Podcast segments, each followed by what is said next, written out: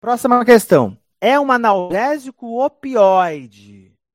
A gente classifica os analgésicos em dois grupos: os analgésicos opioides e não opioides.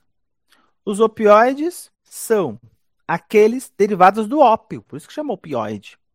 Alguns também chamam de opiáceo. Tem uma diferençazinha ali, mas não é importante a gente falar isso agora. Então, quais são os opioides? Morfina, codeína, tramadol, metadona, fentanil. Tudo isso é opioide. Tudo isso age em receptor opioide. Quais são os não opioides? Os nossos clássicos, né? Dipirona, paracetamol, ibuprofeno, cetoprofeno, cetorolaco. Tudo isso é não opioide. Então, quando ele coloca aqui, essa questão é tranquila, né? O analgésico opioide é o que aqui nessa lista? Dipirona. Dipirona é não opioide. Ibuprofeno é não opioide. De paracetamol é não opioide. O único opioide. Por fim, de boa, tranquila essa questão, né? Bem tranquilinha.